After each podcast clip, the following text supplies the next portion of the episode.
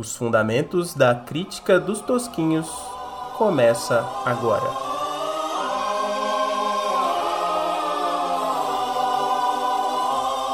Você tem brio? Tá no ar o Resenha Show. Pra você que é tosquinho, sabe? E não tem brio para entender as obras do marxismo. Aqui você vai entender o que alguém só escreveu.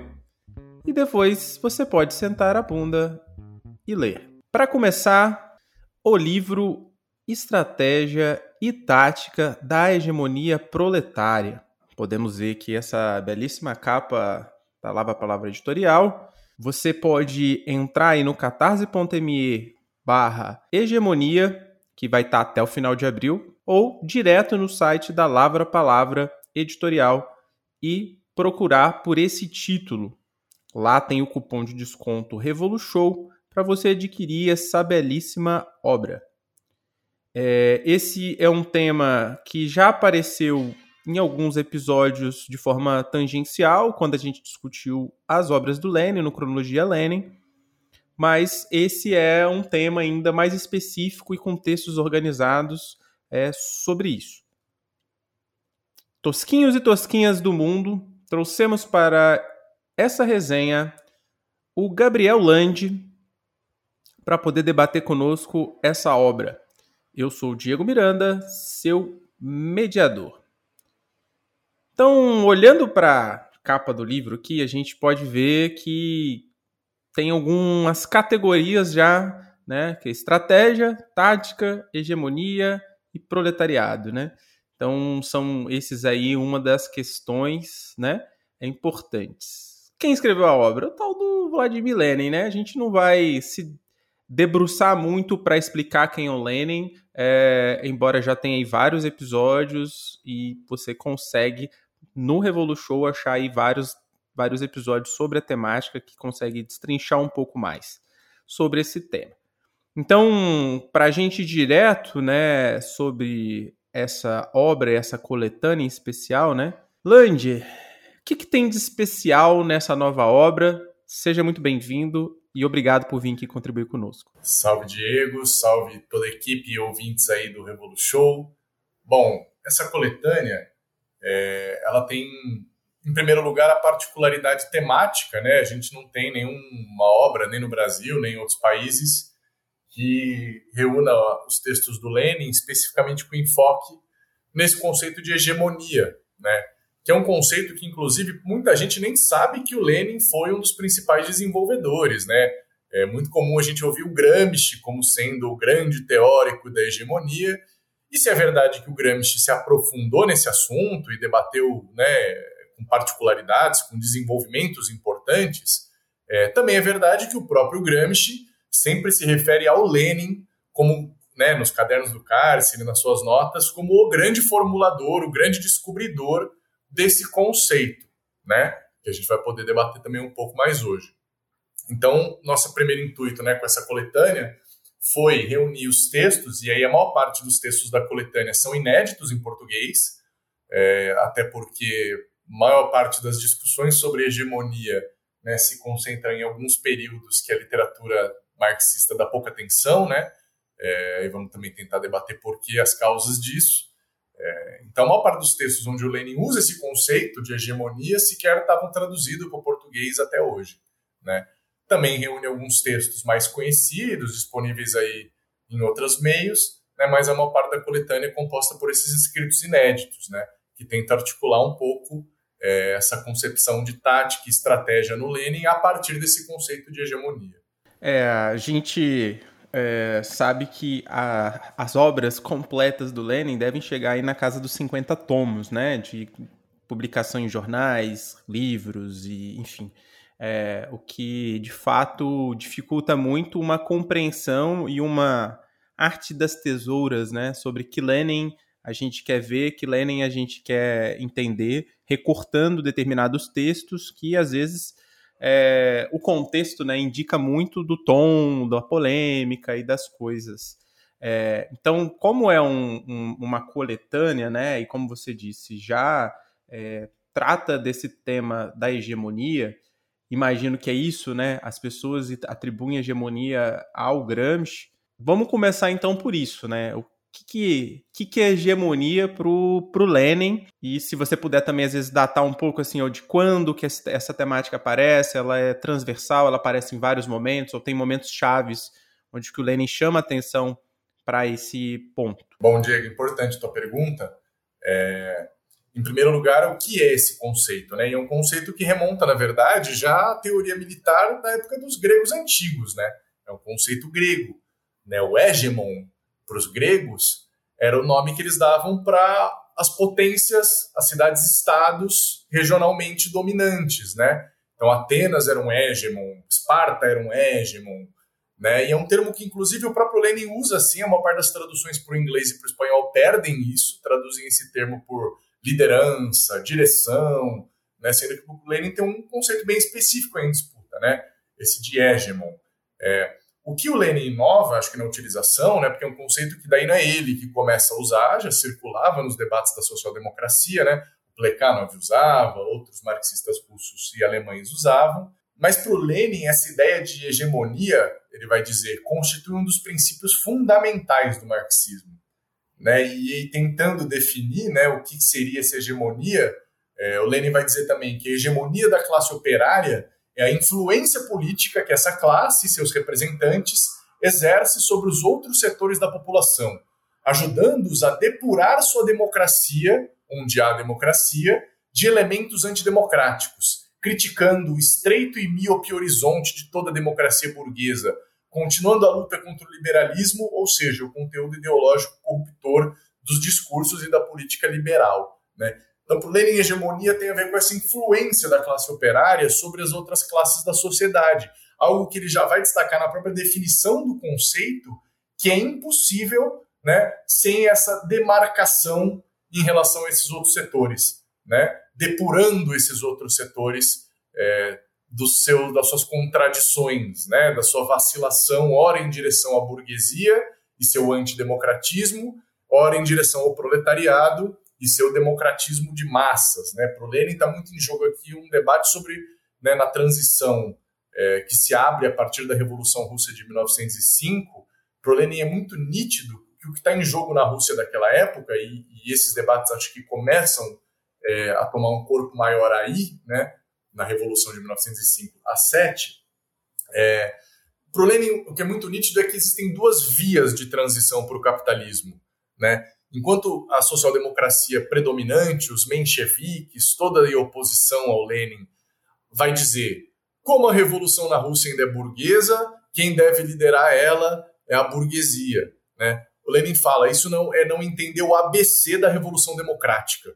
Né? A revolução democrática em todo lugar manifesta burguesias vacilantes. A burguesia só vence, inclusive, até o fim quando ela é vencida ela própria, né? O Lenin vai brincar. Se os liberais só chegam no poder plenamente contra a própria vontade deles quando a massa popular os arrasta, né? Esse é o exemplo da, do terror, da convenção na Revolução Francesa, como um exemplo positivo, né? E o outro exemplo da Revolução Alemã de 1848, onde isso não foi possível e que daí a partir daí ficou muito nítida a disposição da burguesia de apesar de ter várias contradições com o antigo regime, se apoiar no poder militar dos antigos monarcas para conter essa plebe insurreta, né, essa pulsão plebeia, como Marx e Lenin vão chamar. Né, e que para o Lenin é o que educa a burguesia. Né, é só é, é, o terror das massas proletárias na Revolução Democrática que impõe limites aos abusos autoritários das classes dominantes, né, formam, moldam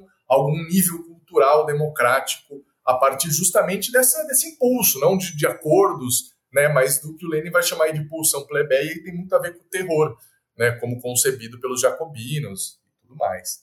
É, então esse debate começa a tomar um corpo muito nítido ao longo da Revolução de 1905, 6, 7 e mais ainda com a derrota dela. Porque com a derrota da Revolução de 1905, é, muitos desses que o Lenin chama de amigos de viagem, companheiros de viagem do marxismo, começam a evadir, né? Ah, o proletariado foi derrotado, a revolução foi derrotada, né? Por outro lado, agora temos uma monarquia constitucional meia bomba, então quer dizer que houve um passo à frente, E daí muitos dos mencheviques vão dizer, então agora temos que travar a luta legal por dentro das instituições dessa monarquia constitucional. A próxima grande crise russa não vai ser uma crise insurrecional, vai ser uma crise constitucional. Por isso o proletariado, eles vão dizer, precisa abandonar o velho partido ilegal e criar um partido legal, adaptado a essas novas condições de luta, etc. Né? Além de dizer que isso é uma utopia reacionária, impossível na Rússia sob repressão czarista, criar um partido operário legal, né? o Lenin denuncia que o abandono do velho partido ilegal significa o abandono a todos os métodos de hegemonia proletária exercidos durante 1905-7. Né? E daí é, ele até brinca com uma frase de um dos autores mencheviques, né, que daí a parte daí eles vão começar a chamar de liquidacionistas, porque pregam a liquidação do velho partido ilegal, né, é, de que antes havia hegemonia, agora é preciso um partido de classe, né, entendido como um partido de representação dos operários na democracia burguesa, não mais como um partido revolucionário para exercer a hegemonia revolucionária do proletariado. Né? Então esse debate se acentua ainda mais nesse período de 1907 a 1912, vai que mais ou menos marca é, o período de consolidação da luta contra o liquidacionismo, né? onde o próprio menchevismo racha. O Plekhanov, por exemplo, que desde 1903 estava com os mencheviques, rompe com esse movimento. Né? O Lenin passa até a chamar ele de menchevique pró-partido, um aliado tático na luta contra o liquidacionismo, etc. Né? Então, enfim, é onde esse debate se acentua. Né? E é bem interessante que ele esteja em conexão com o debate sobre a organização ilegal, né? e não sobre como os democratistas ocidentais querem ler no Gramsci, como hegemonia significando justamente essa existência representativa, legalizada da classe operária e uma influência pacífica por meios legais. Né? É, Pro Lenin, a hegemonia numa luta, ele vai dizer, pertence a quem golpeia mais firme, a quem não perde uma oportunidade de golpear o inimigo. Né? Por outro lado, ele vai dizer, somente a concepção de hegemonia de um negociante pequeno burguês poderia concebê-la como um acordo, como um reconhecimento mútuo, né? uma questão de termos verbalizados. Ou seja, como mais ou menos os reformistas entendem hegemonia. Como os marxistas entendem hegemonia? Tem uma outra frase do boa do Lenin para dizer isso, né? Ele fala: os liberais dizem para os operários: se a sociedade simpatiza com vocês, vocês são fortes. Os marxistas dizem para os operários: se vocês forem fortes, a sociedade irá simpatizar com vocês. Né? Então, para nós, hegemonia significa se fortalecer para arrastar o centro do debate político em direção aos interesses de classe do proletariado. E não como entendem os reformistas, arrastar-se em direção ao centro do debate político, concedendo um monte de coisa no caminho, para, quem sabe, ali no meio termo, no meio do caminho, a burguesia ceder um pouco e a gente se encontrar. Né? Não à toa essa tática de ir ao centro para tentar ser hegemônico só tem levado à hegemonia da direita, né? ao crescimento da influência da direita na sociedade, porque justamente ela não perde uma oportunidade de golpear o inimigo, ela que arrasta o centro do debate em sua direção, em vez de se deslocar em direção ao compromisso conciliador de classes com os reformistas, né? Então, enfim, acho que tem muito em jogo aqui nessa discussão do Lenin, daí para nós a importância de, de, dessa obra. Evidentemente, é preciso um olhar atento, porque assim a obra ela atravessa um período que vai de 1897 a 1923, né? O Lenin muda de posição no que diz respeito à estratégia da revolução no meio do caminho. Então, até 17, o Lenin concordava com o conjunto dos marxistas russos que diziam o objetivo estratégico da revolução é uma revolução democrática. É uma revolução que não vai ainda instaurar o socialismo, ela vai, a partir do poder dos operários e dos camponeses, acabar com os vestígios de feudalismo e criar a condição para um desenvolvimento do capitalismo numa via mais é, inglesa, francesa, americana e menos prussiana, monárquica, constitucional. Né? É, a partir de 17, essa posição do Lenin muda. Ele fala, tem até um texto que a gente traduziu inédito que ele comenta isso. Ele fala: se não fosse a guerra mundial, talvez fosse possível que por muito mais tempo a gente não tivesse que derrubar a burguesia. Né? Mas hoje só é possível obter paz, terra, pão, derrubando a burguesia.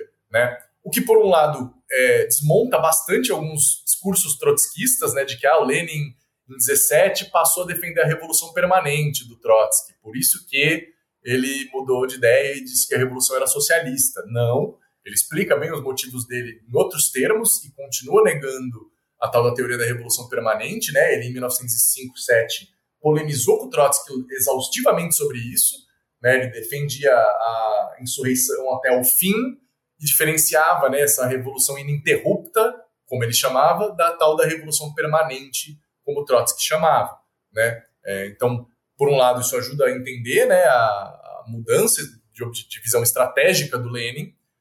Por outro lado, isso pode gerar um problema, porque é isso, né? É fácil e é o que mais se faz dentro do reformismo, que é pegar comentários do Lenin sobre a época da Revolução Democrática e querer que eles sejam válidos para nós hoje, onde evidentemente o que tem à nossa frente é a crise do capitalismo, não do feudalismo. Né? Portanto, o objetivo estratégico nosso deve ser a revolução socialista, né? e não um melhor tipo de desenvolvimento capitalista que já foi consolidado há muito tempo. Né? Qual que é o rumo de desenvolvimento capitalista do nosso país. E aí, nesse sentido, acho que vale ainda mais a pena reforçar é, que, mesmo na época que o Lenin entendia que o caráter da revolução era democrático, ou seja, que o proletariado não estabeleceria a ditadura plena sua, socializando os meios de produção, etc, etc. Mesmo nessa época, a principal polêmica do Lenin com os mencheviques é: tá, mas com quem o proletariado tem que se aliar? ele tem que se aliar com os liberais burgueses, que são mais fortes no parlamento, ou com os camponeses, que não são mais fortes no parlamento, mas são mais fortes socialmente, e são inclusive mais dispostos a levar a luta até o fim do que a burguesia liberal, que está todo o tempo tentando um compromisso, uma conciliação com o czarismo. Aliás, parênteses, para quem diz por aí que conciliação de classes é um conceito que não existe, que não é marxista, que não sei o quê, esse livro pode ajudar bastante, demonstrando quantas vezes o Lenin debate né, a impossibilidade desses compromissos. Né? Não é que não aceitamos nenhum tipo de compromisso, veja bem, o Lenin também debate isso, né? mas o que torna historicamente impossíveis esses compromissos com a burguesia liberal. Né? Então, enfim, acho que também alguns aspectos aí que vale a pena é, lançar luz. E esse abandono né, da, dessa ideia de hegemonia, que acho que é muito patente na esquerda brasileira hoje, em nome de uma outra ideia de hegemonia, né? Essa ideia de hegemonia como representação, como é, né, influência cultural, e não combinada à própria luta concreta, porque aí eu quero dar um exemplo bem concreto e bem contemporâneo. Talvez nem todo mundo, né? Acho que quem está em São Paulo talvez seja mais evidente, mas acho que tem paralelos possíveis em outros lugares. Aqui em São Paulo, costuma ter a greve do metrô umas duas vezes, três vezes por ano. No geral, a postura da população trabalhadora frente à greve do metrô não é de apoio, é de hostilidade. Né? Ah, isso me atrapalha, eu não consigo chegar em casa, é, eu sou trabalhador também e quem me prejudica sou eu. Pois bem, quando aconteceu lá nos idos de 2016, né? 17? 6? A greve geral, é, agora me fugiu aqui a data exata, eu acho que foi 16 mesmo, né? É, 17 isso, 17. Uh, ah, quando lá nos idos de 2017 teve a greve geral, paralisação de dois dias distintos, né, é, contra a reforma da Previdência, teve um fato muito característico, além da greve dos transportes, né, pela primeira vez em muito tempo, tanto o metrô quanto o ônibus pararam junto, o trem também, então o impacto para a mobilidade urbana foi muito maior do que o das greves dos metroviários pelos seus salários a cada ano impacto muito maior. O que é de se esperar, então? Que a população ficasse ainda mais hostil e ainda mais revoltada porque foi ainda mais prejudicada. Mas não foi isso que aconteceu. Inclusive, a própria Folha de São Paulo chegou a relatar na época, com surpresa, que quando as pessoas chegavam na catraca do metrô e descobriam que a greve era por conta da reforma da Previdência, elas falavam: pode crer, eu apoio. Ainda bem que vocês estão lutando por nós, é isso aí. Porque os trabalhadores das categorias que têm menos facilidade de se organizar para a luta viam os trabalhadores que têm mais facilidade de se organizar para a luta lutando por eles e falavam: Isso me representa. Né? Isso não era uma medida cultural, não foi a agitação de convencimento que arrastou as pessoas a apoiar esse protesto, foi a identificação de que aquilo eram os interesses materiais deles como os trabalhadores e que aquela luta representava isso. Né? Para mim, é um exemplo bem emblemático de hegemonia do proletariado e como é que ela se exerce na ação, e não só no discurso, não só na, na conquista das consciências, né? A gente tem uma ilusão muito comum no reformismo de que é, e que se reflete um pouco, às vezes, até na esquerda revolucionária. Então, o que, que os reformistas pensam? Eles falam: eu sou socialista também, mas primeiro a gente precisa que 50% mais um do parlamento seja socialista, porque daí vai aprovar leis socialistas, né? Isso se reflete numa ideia igual do ponto de vista da consciência. A gente precisa que 50% mais um dos eleitores tenham consciência socialista, e daí quando 50% mais um tiver, pronto, já somos maioria, agora dá para fazer revolução. Né? E na verdade o processo de consciência é muito mais complexo do que isso. Não passa por um só pelo convencimento, passa também pela experiência, passa também por ver na prática quais são as forças que se chocam, que interesses elas representam. Né? É, e por isso também para o Lenin tão importante nesse debate da hegemonia é a demarcação do proletariado como um partido independente, não um apêndice né, é, das outras classes sociais, em especial da pequena burguesia, e é inclusive frente a ela que mais ele precisa se demarcar, porque é na pequena burguesia também que tem gente que se diz socialista. Né? Daí o Lenin vai passar a vida combatendo tais dos socialistas revolucionários, dizendo: tudo bem, vocês se dizem socialista, tudo bem, vocês representam uma massa de, de camponeses pobres. É verdade, tudo isso. Mas as suas ideias são reacionárias no fundo, porque vocês acreditam que podem interromper o processo de concentração do capital, de desenvolvimento das forças produtivas e retornar às velhas relações idílicas do campo, né, etc. Então, enfim, é, para o Lenin era tão mais importante essa demarcação independente do proletariado porque a pequena burguesia que faz fronteira na, na luta de classes com o proletariado é extremamente vacilante e confusa. Então, se o proletariado se deixa ao sabor dessa vacilação, porque ai, a pequena burguesia é mais influente na política burguesa, ela tem um peso maior, ela é mais forte que a gente, isso, aquilo, aquilo, outro, né? O que acontece de fato é que o proletariado é arrastado a reboque, né? E o Lenin vai usar esse termo muitas vezes, reboque, reboquismo. Na verdade, vamos fazer um parênteses, ele não fala nisso, ele fala em cauda, caudatarismo. Né? Ele fala o proletariado tem que estar na cabeça do movimento e não na cauda do movimento. À frente, não atrás. Né? Pra vanguarda e retaguarda. Exatamente. O que as traduções costumam fazer é usar isso, ou vanguarda e retaguarda, a reboque ou a frente. Mas a rigor o que o Lenin está falando é de rabismo. Né? Proletariado não pode ser o rabo da Revolução Democrática ainda arrastado atrás dela, balançando. Ele precisa estar na cabeça, à frente, na vanguarda. Né?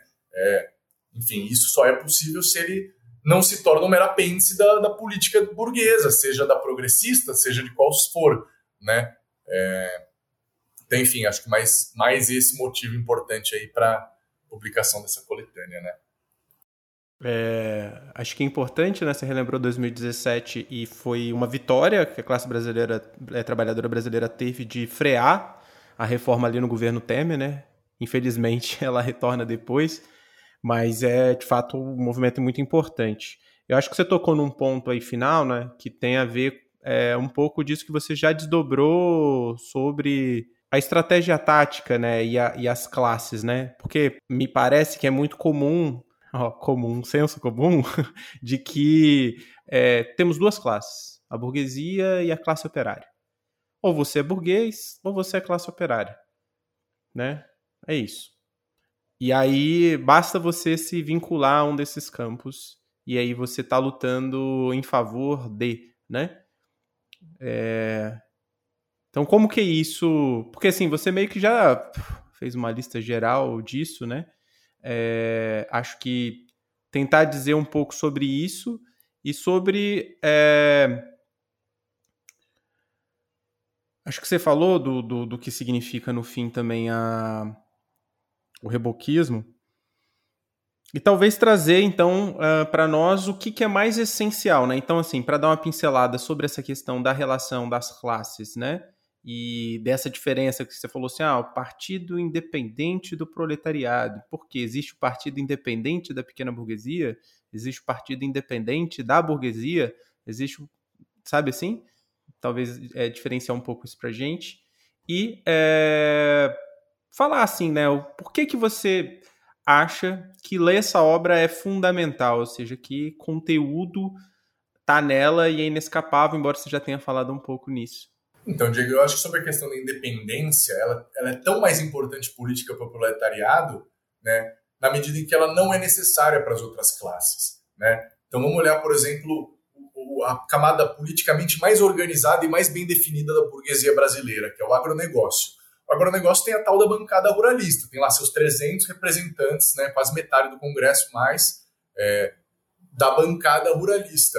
Mas eles não precisam fazer um partido dos ruralistas. Pelo contrário, dada o fracionamento coronelista dos vários interesses locais desses setores agrários, eles têm um monte de partidos. Né? A mesma coisa acontece com a burguesia industrial, a própria burguesia financeira, basta ver, né? Era mais nítido até quando era permitidas doações na, nas campanhas, né? Agora é camuflado através do CPF, não mais do CNPJ, mas estava lá as construtoras, os bancos doando para todo mundo, para todos os partidos. Eles querem influenciar todos os partidos existentes, não se limitar a um partido independente próprio. A pequena burguesia também, ela está sempre fazendo fronteira com essas classes, né? É muito difícil de ser um partido independente da própria pequena burguesia, que não seja um partido também é, da burguesia no geral, né? Então, o proletariado precisa disso porque justamente sujeito a essas influências ideológicas em partidos pluriclassistas, ele é incapaz de lutar até o fim pelos seus interesses particulares, que não são os mesmos dessas camadas, né? É, existe um tipo de política, que é o que o Lenin vai também, na, na polêmica sobre a hegemonia, criticar muito, pode assustar alguns é, o termo, mas o Lenin fala: existem também partidos operários liberais, partidos de política liberal para operários. Né? Partidos que se pretendem representar a classe operária e serem partidos operários, mas que de fato defendem ideias se limitam aos quadros da democracia burguesa, à sociedade capitalista, que é um nítido exemplo do PT né? que é um partido operário liberal. Hoje nem sei mais dizer se podemos definir como operário, mas no nascimento foi muito nitidamente isso. Né? É... Então, enfim, acho que a importância dessa organização independente, né, porque só ela pode preservar, e daí tudo se conecta com o debate do Lenin no que fazer sobre consciência, né, porque deixado à deriva da prática, a consciência da classe trabalhadora não evolui espontaneamente em direção ao socialismo. Né? é, se organizando num partido independente que representa a organização dessa memória de luta, dessa ciência revolucionária, e que, independente dos ascensos e refluxos, preserva ela e trabalha para fundir essa agitação e essa propaganda com a própria luta prática de massas da classe operária, só assim a classe operária pode adquirir consciência dessa sua tarefa de hegemonia. Né? É, o Lenin, inclusive, comenta né, num dos textos proletariado é revolucionário somente na medida em que se reconhece e põe em prática essa ideia de hegemonia. O proletário consciente dessa tarefa é um escravo que se rebelou contra a escravidão. O proletário que desconhece a ideia de hegemonia da sua classe, ou que renuncia a essa ideia, é um escravo que não compreende sua posição servil. Na melhor das hipóteses, é um escravo que luta para melhorar sua condição de escravo, não para derrubar a escravidão. Né? Então, Acho que isso também ajuda bastante a definir essa concepção do Lenin de hegemonia e, e a necessidade dessa organização independente, né, da independência de classe dos trabalhadores. Né. A Rosa Luxemburgo também debate muito isso na época. Né, a gente tem uma outra obra que é a, a Outra Rosa, que contém um texto que chama Crise Socialista na França. Para quem se interessar em aprofundar nesse tema, vale muito a pena ver, porque é a Rosa comentando é a primeira vez que um socialista entrou num governo burguês e quais são os prejuízos que isso traz para a consciência, né? A Rosa, inclusive, costumava dizer, acho que isso tem muito a ver com essa ideia de hegemonia do Lenin, né? Que é, é só porque a gente diz um não intransigente, né? Que a gente consegue pelo menos um pouco, né? Se a gente não fizer isso, aí ela dá uma metáfora, né? A gente vai ser que nem o caçador que é, não só falhou em acertar a presa, mas ainda perdeu a arma no processo, porque essa é a nossa arma. A nossa arma é a nossa intransigência, é a nossa capacidade de, pela luta revolucionária, obter ao menos às vezes algumas concessões. Sem essa luta revolucionária, sequer essas concessões a gente pode obter. Né? Isso é o que a experiência prática de todas as últimas décadas de refluxo do movimento revolucionário também expõe muito evidentemente para a gente. Né? Por que, que é incontornável, então, essa essa coleção, essa coletânea, né? Se você falar assim, pô, leia isso aqui porque é importante isso aqui, né? Acho que você já deixou, mas acho que é o final reforço aí é, sobre até o esforço né, de tradução, de trazer coisas inéditas para o debate aqui no Brasil. Olha, vou dizer que é incontornável porque é a melhor resposta já organizada à utilização vulgar que se faz do leninismo, em especial do livro Esquerdismo, Doença Infantil do Comunismo. Né? Se alguém for perguntar assim, ah, que livro eu leio para entender a tática para o Lenin? Uma parte das pessoas, sem pestanejar, vai dizer, leia Esquerdismo. E está correta, preciso ler a, a crítica do Lenin ao esquerdismo. Mas a luta do bolchevismo contra o esquerdismo é um dos episódios da constituição ideológica e política do bolchevismo. E arrisco dizer, um episódio secundário. Não à toa, o Lenin só foi escrever o esquerdismo depois da Revolução de 17, porque a onda revolucionária da Revolução de 17 gerou em outros partidos europeus ideias esquerdistas. Mas dentro da própria Rússia, dentro do Partido Operário, a luta contra o esquerdismo foi sempre minoritária. Ele criticava o, o terrorismo dos socialistas revolucionários, que eram outra organização. Ele criticava é, o esquerdismo, né, não com esses termos, mas o boicotismo que surge em alguma época, 1906, 1907, dentro do, dos bolcheviques. Né? Não à toa no esquerdismo, quando ele debate os parlamentos, ele dá esse exemplo histórico da luta contra os exageros da política de boicote às eleições, que ele defendia em algumas circunstâncias. Né? Se a pessoa vai ler o esquerdismo e conclui que o Lenin nunca defendeu boicote em nenhuma circunstância, isso é uma leitura oportunista do Lenin. Né? É, isso para começo de conversa. Então, o único jeito de ter uma, uma concepção integral do que, que eles entendiam por tática e estratégia é não se limitar à polêmica do Lenin com o esquerdismo.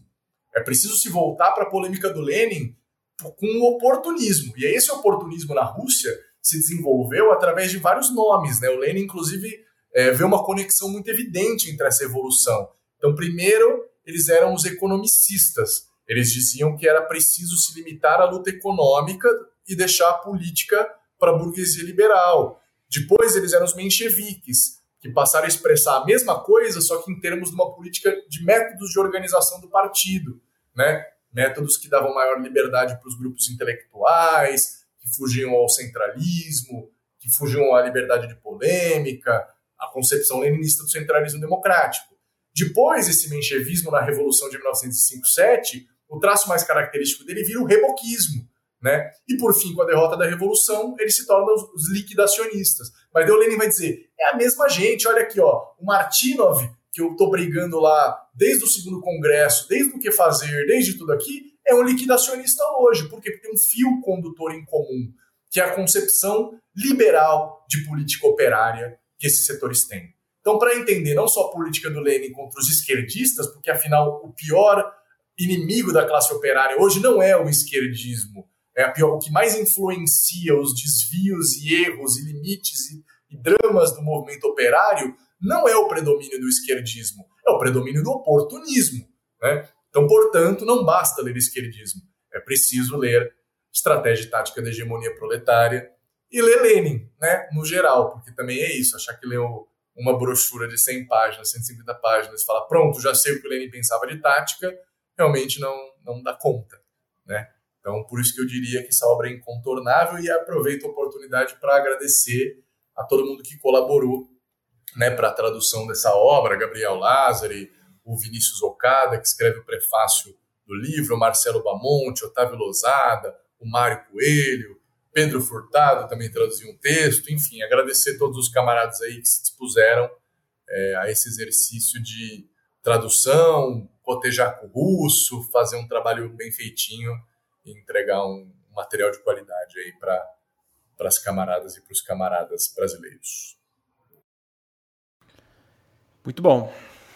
Então agradeço aí ao nosso convidado por essas boas provocações e a você, ouvinte, que permaneceu até aqui. Esse é mais um quadro do Revolu Show, seu podcast de esquerda comunista, mas sem perder a ternura jamais. Nos encontramos no próximo episódio. Hasta la vitória, sempre!